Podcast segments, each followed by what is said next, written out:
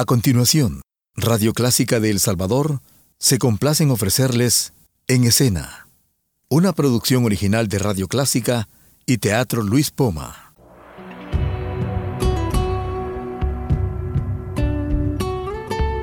Siempre con usted, Radio Clásica 103.3.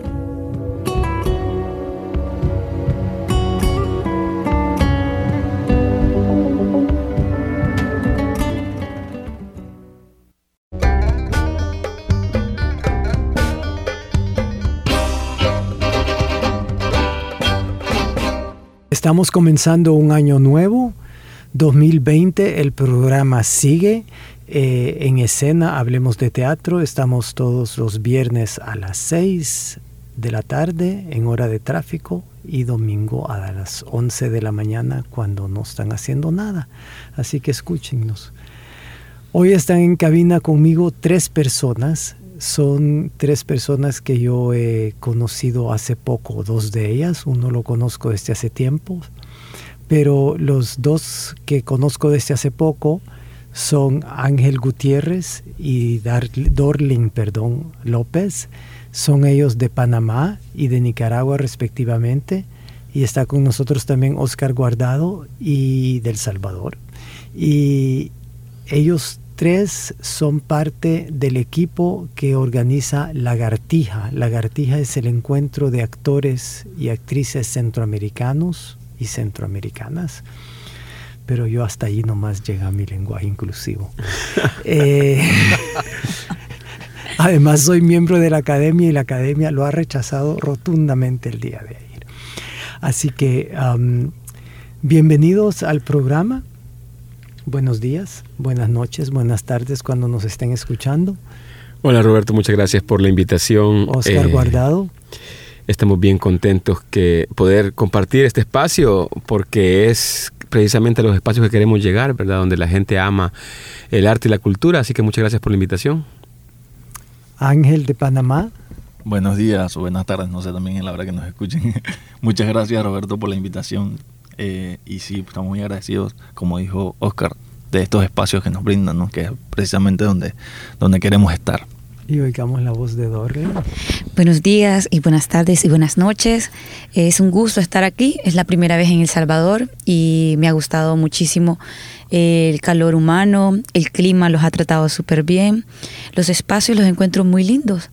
Mm, y son espacios que están siendo utilizados, que es lo mejor. Ayer conocimos el Teatro Nacional y toda la historia que ha marcado al teatro salvadoreño prácticamente, desde un edificio y desde el hacer teatro con las personas y estar presente también con la vida en el teatro, en el espacio diario común en el que transitamos todas y todos. Empecemos contigo, cuéntanos un poco de lagartija, porque mucha gente no sabe qué es lagartija, primero por qué se llama lagartija y cuántos años tiene, porque ya van sobre 15 años, ya cumplieron 15 años de existencia y es un proyecto maravilloso. Pues lagartija nace con el carromato, el proyecto cultural, y ahí es donde Omar Rendero, Oscar Guardado, Patricio Orantes, que son de los fundadores que tenemos todavía dentro del proyecto Lagartija, tomaron el taller quedaron muy contentos con, con el encontrarse. Ustedes dan talleres, se trata de dar sí, talleres. Se trata de formación. Para que la gente los pueda replicar en sus países, correcto. Así es, se trata de formación, de capacitar, de profesionalizar las artes escénicas en la región. Y, Costa Rica también participa, dado que ellos sí tienen centros de formación sistemática, ¿verdad? Hay países que no lo tienen. Costa Rica este año no tenemos presencia con miembro, porque el año 2019, ¿verdad? 19, nuestro compañero Nereo Salazar, que era el compañero que representaba a Costa Rica, por motivos de trabajo tuvo que renunciar a ser parte del proyecto. Pero estamos en la búsqueda, hay mucha gente interesada. En el año 2018 que dimos taller en Costa Rica, tuvimos una alianza muy importante con la Universidad UCR de Costa Rica y encontramos mucho talento y muchas ganas de pertenecer a un proyecto como el proyecto Lagartija que está presente en toda la región. en toda la región, incluyendo Belice y Panamá, ¿verdad, Ángel?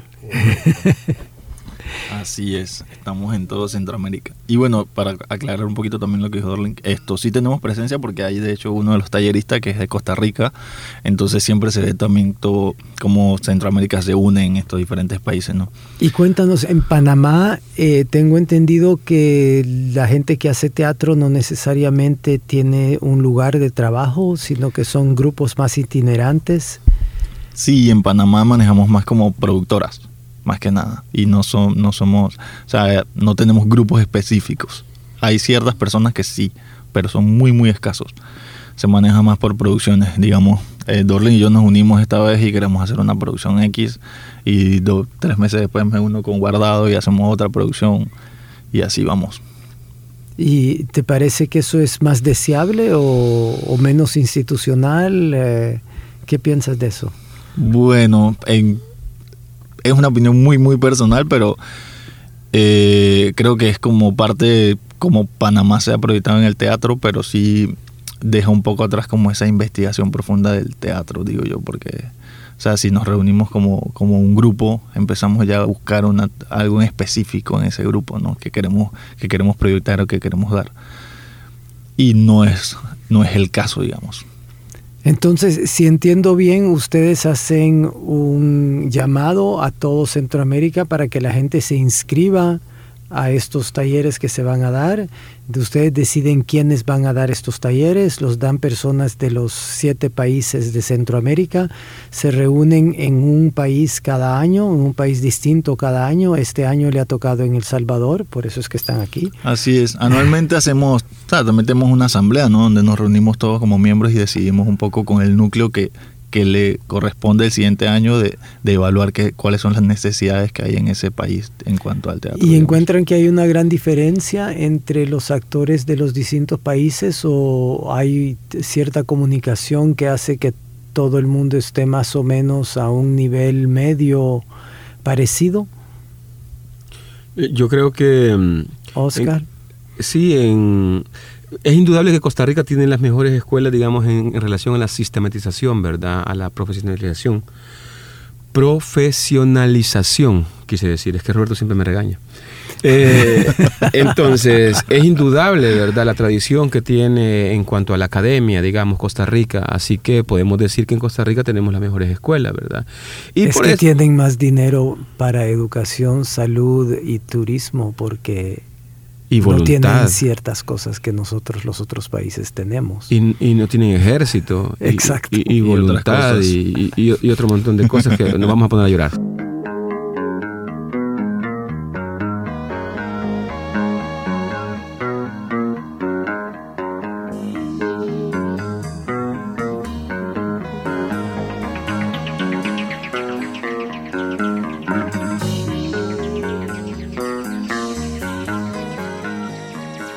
Decía entonces que siendo Costa Rica el, país donde se desarrolla más el teatro sistemático, académico, eh, claro, ¿verdad? los actores y las actrices son gente muy bien preparada, o sea... Más preparado de una manera sistemática, que no quiere decir por eso que son mejores o peores actores. No, no, no, no, no. no pero tienen más referencias. Exactamente, ¿verdad? Pero por ejemplo, o sea, nosotros encontramos fortalezas, más, bien fortalezas en todos los países, o sea, Panamá tiene una forma impresionante de hacer teatro, o sea, me refiero a la hora de producir.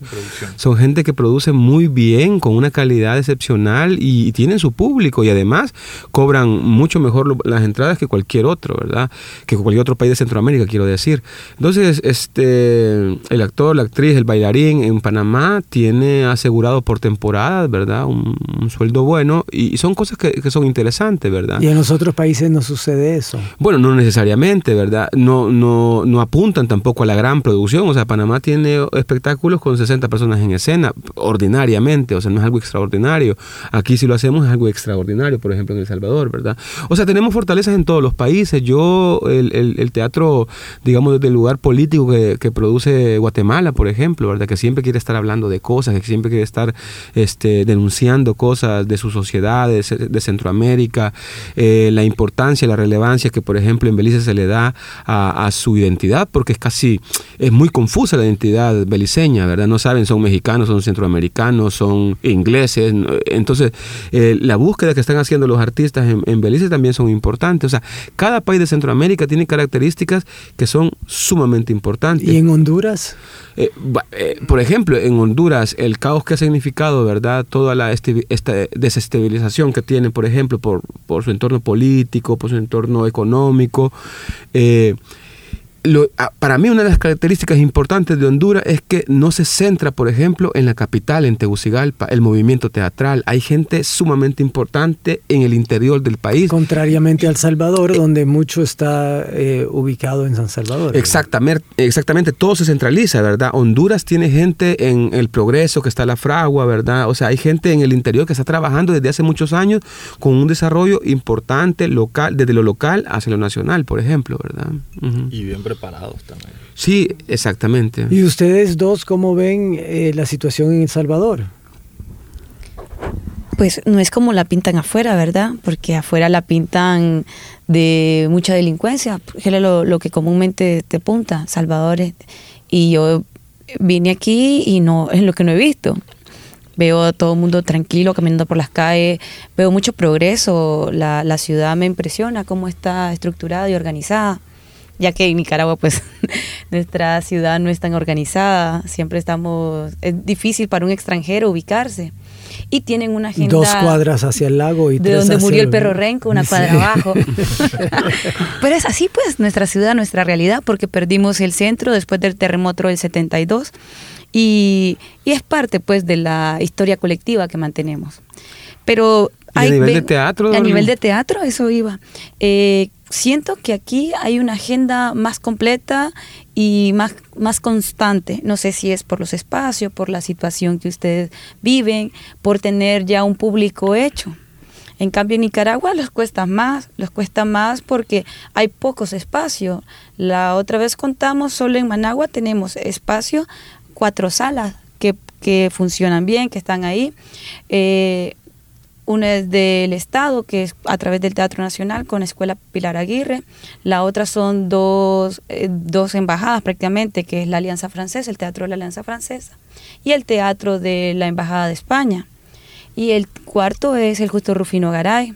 Existe un quinto que es Teatro Danza y que por la necesidad pues lo ocupamos para teatro, pero no hay para proyectar la voz, no están las condiciones aptas para el teatro pero por la necesidad también lo ocupamos y es un espacio muy cálido que los dan y que agradecemos mucho porque los costos son muy bajos. Pero vamos a esa necesidad. Entonces, se volvieron las universidades ahora donde más se hace teatro. Quizás por la sucede también aquí, ¿verdad? Quizás por la modalidad que constantemente están cambiando cuatrimestre, semestre. Entonces, en la UCA, la UNICA, la, la UAN, la Universidad Nacional, la UNAM, están viendo, por ejemplo, están dejando dos, tres obras al año los, y están siguiendo, formándose a través de Pero ¿son teatros universitarios con estudiantes o son teatros universitarios porque hay varios conceptos de teatro universitario? No, es teatro universitario con estudiantes. Por lo tanto, el elenco puede cambiar cada semestre, cada cuatrimestre, que es más difícil pero a la vez más rico porque está comenzando a formar y sale algo nuevo. Constantemente te estás encontrando con limitaciones que las tenés que aprovechar. Pero yo siento en este momento, sobre todo en Nicaragua, como estamos con los procesos políticos, que el teatro universitario es el que más se está produciendo y el que está siendo más contestatario. ¿Y puedes hablar un poco más, ampliar un poco más esto de los procesos políticos de, de Nicaragua? Sí, lo que pasa es que a través del proceso político por lo que ha pasado de las marchas, la persecución policial, eh, el miedo, el miedo que estamos viviendo todos. Mucha gente ha dejado la vida cotidiana nocturna y en unos casos otros la han retomado para olvidar las penas. Entonces es complejo porque se vive una normalización ficticia de alguna manera porque no es por, porque realmente esté el país bien, porque queramos celebrar una fiesta, que la gente sale. Sale a veces para olvidar las penas o sale rapidísimo a hacer y ya quiere ir a guardarse por miedo a que pueda pasar en la noche, no se sabe. Por ejemplo, hubo el festival del Teatro Justo Rufino Garay este año y la gente llegó, pero eh, a la hora de, después de salir de la obra, mirabas el teatro vacío. O sea, llegaban a la obra y se iban completamente. Pero ese fenómeno dura mucho, ¿verdad? Porque yo me doy cuenta de eso. Aquí tenemos, estamos celebrando ayer 28 años de, de la firma de los acuerdos de paz, pero el reflejo de la guerra sigue existiendo en el sentido de que una obra termina y la gente no se queda platicando, la gente se va, los teatros se vacían muy rápidamente, ¿verdad? Entonces es, es también por la misma situación de inseguridad que se siente. Sí, quizás eso. Y, y cómo el teatro también llega. Por ejemplo, este año llegó Omar Renderos y Frank Borjas con dos viejos pánicos. Ellos estaban hablando del miedo y en Nicaragua estaban apresando a unos jóvenes por llevar agua a las mamás que estaban haciendo huelga por los presos políticos. Eso es bien interesante eh, lo que acabas de decir porque es lo que es mi teoría de siempre, es que cada quien ve en el, en el escenario, proyecta lo que está viviendo y cada espectador va a leer a través de su experiencia lo que está sucediendo en el escenario. Totalmente.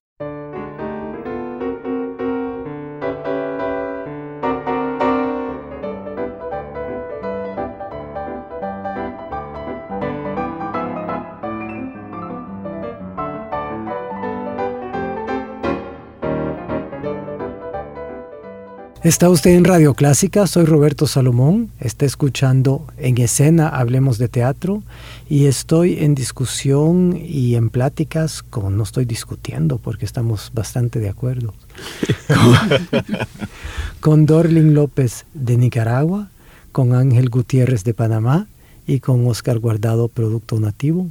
Eso es todo.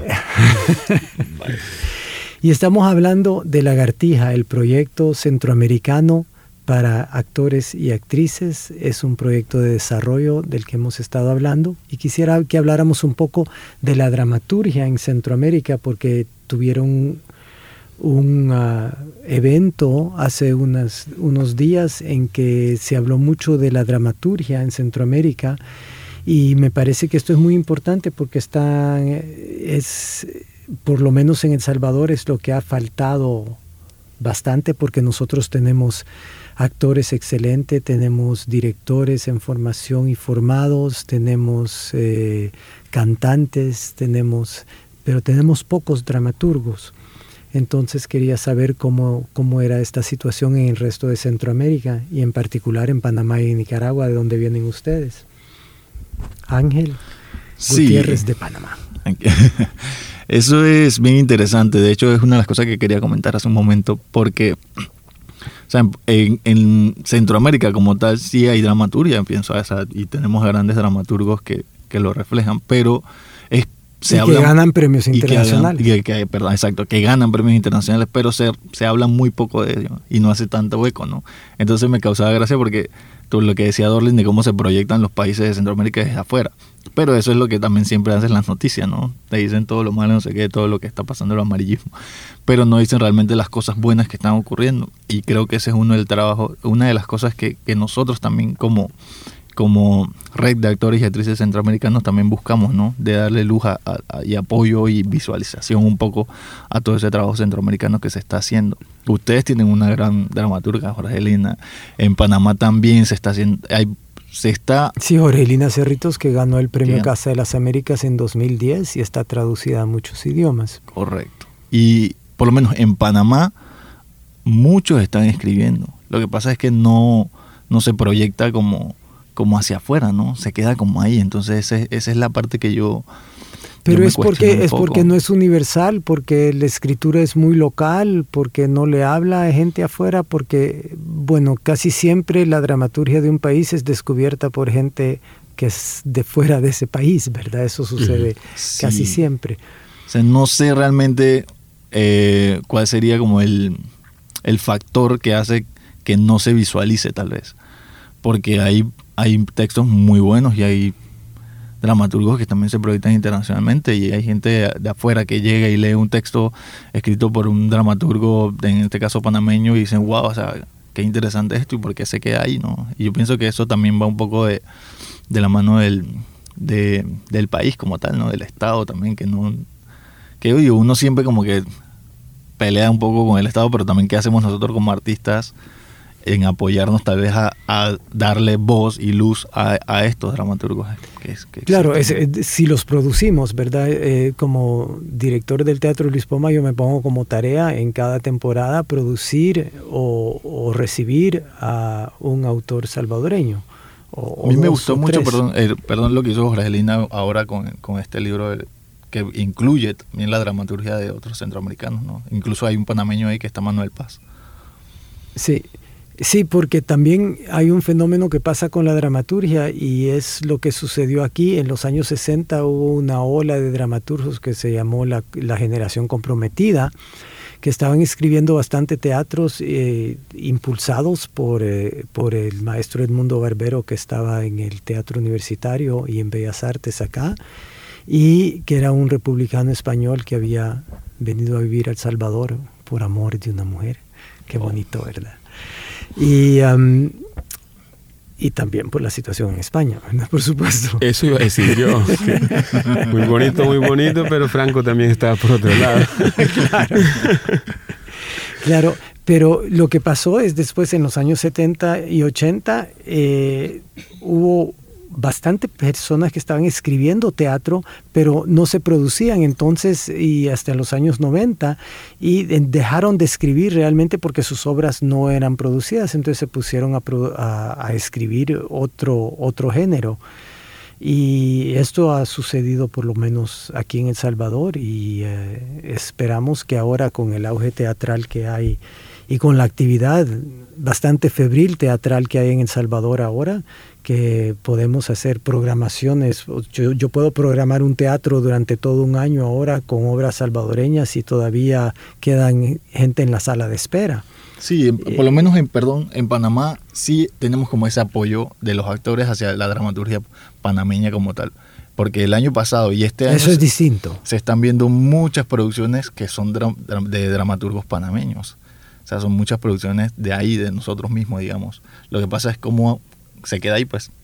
Pero, ¿y a, dónde se presentan? En los teatros. En los teatros de Entonces alquilan los teatros. Sí, se alquilan los espacios. Digo, ahí hay muchos espacios también nuevos que están surgiendo. Porque hay gente, hay mucha gente con ganas de, de hacerlo.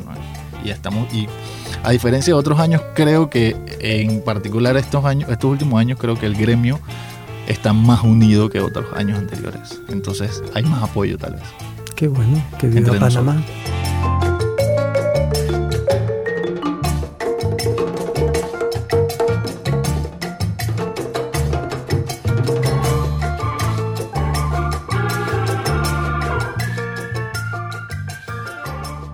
En el caso de Nicaragua eh, es poca pero constante de la dramaturgia que se está realizando tenemos como unos cinco, por mencionar, contemporáneos que están escribiendo. De hecho, tenemos a Adolfo Torres Alfaro, que es parte del proyecto Lagartija, que en este momento por la situación se, encuentra exiliado.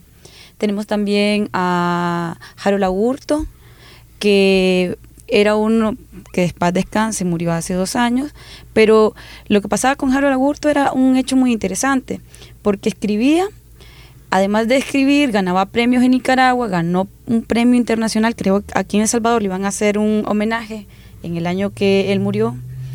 Eh, se estaban montando su obra en, tengo entendido, Costa Rica, El Salvador y Nicaragua. Y estaban en proceso con alguien de Guate para montar otra obra. Tenemos también a Doña Soa Mesa, que escribe dramaturgia para títeres, pero también tiene un monólogo para ser interpretado en escena. Y está también Lucero Millán. Lo particular de estas, de cuatro de ellos, que era Harold Agurto, Lucero Millán y Soa Mesa, es que sus obras estaban siendo montadas en Nicaragua. Claro, Harold Agurto tenía el apoyo del Teatro Nacional. Entonces, con una compañía que se formó, que todavía existe, se estaban montando y a los estudiantes de la escuela Pilar Aguirre se les ponía siempre los textos muy cercanos a ellos y al final terminaba montando de manera natural, pero también porque están siendo provocados, ¿verdad? Claro, y es mucho más factible eh, si, el, dramaturgo tiene su propio teatro. Claro, y que es un dramaturgo que estaba vivo, que les ayudaba, que les aportaba. En el caso de Lucero Millán, ella monta sus obras pues con el teatro J. Rufino Garay, pero también hay textos que están que todavía no están sido, que no han sido montados, pero que ganaron premio nacional en dramaturgia. Y está Doña Soba Mesa, que igual casi la mayoría de sus obras ha sido montada por su agrupación. Lo que no tenemos es eso, de que un texto de ellas o, ah, esté montado por otra agrupación. Eso, como está siendo montado, está la circulación, pero no está circulando exactamente. Que creo que es lo que hace falta, reconocer el trabajo de, la, del otro y de la otra para hacerlo brillar también, para verlo desde otro punto. ¿Y ustedes como lagartija han contemplado, por ejemplo, la publicación de textos eh, dramatúrgicos de todo el área? Porque ustedes son realmente la, la entidad, yo iba a decir la institución, pero se me hizo que no les iba a gustar esa palabra. Eh, eh, sí, son la institución que realmente tiene el poder de reunir, eh, de hacer circular las ideas por Centroamérica.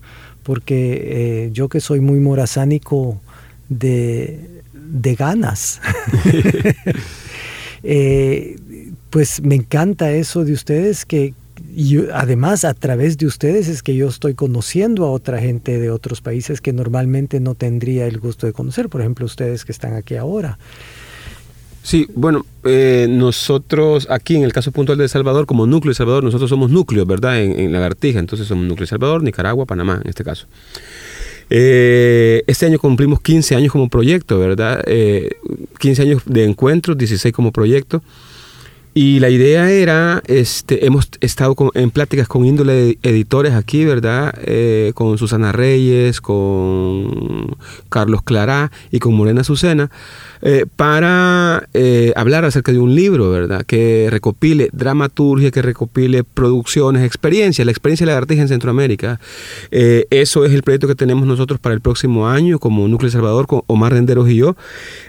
así que de eso estamos platicando. Sin embargo, por ejemplo, al ver la presentación de los cuadernos de dramaturgia centroamericana que presenta los del quinto piso con índole de editores, vemos que se están haciendo ese tipo de cosas, ¿verdad? Ahí están ahora incluidos Estuardo Galdames, Manuel Estuardo Galdames de Guatemala, Manuel Paz de Panamá y Jorgelina Cerrito del Salvador.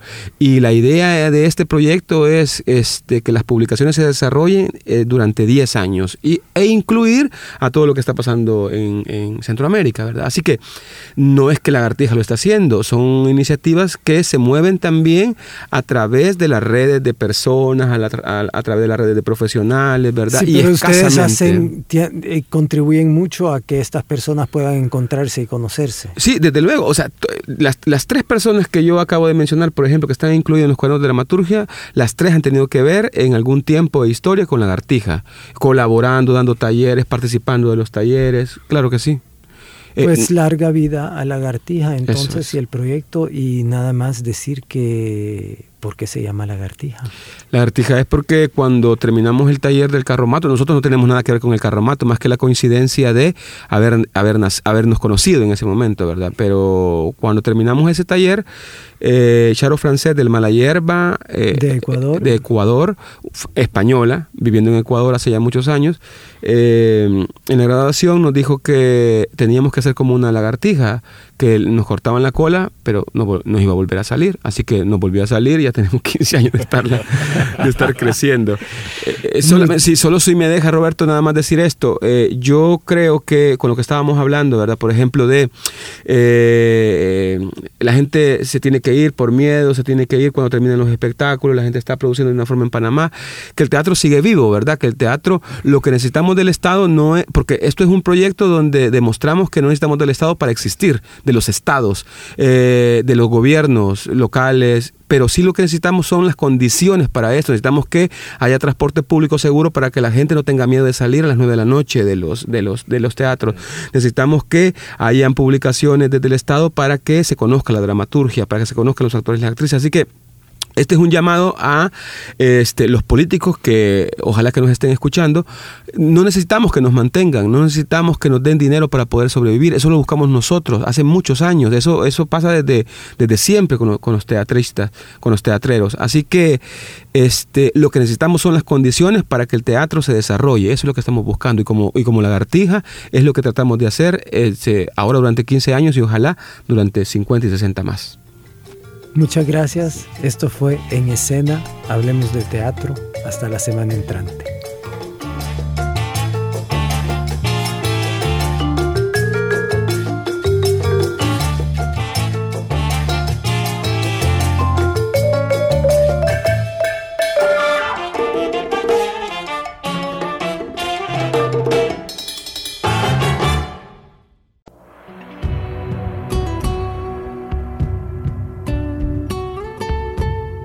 Con usted, Radio Clásica 103.3.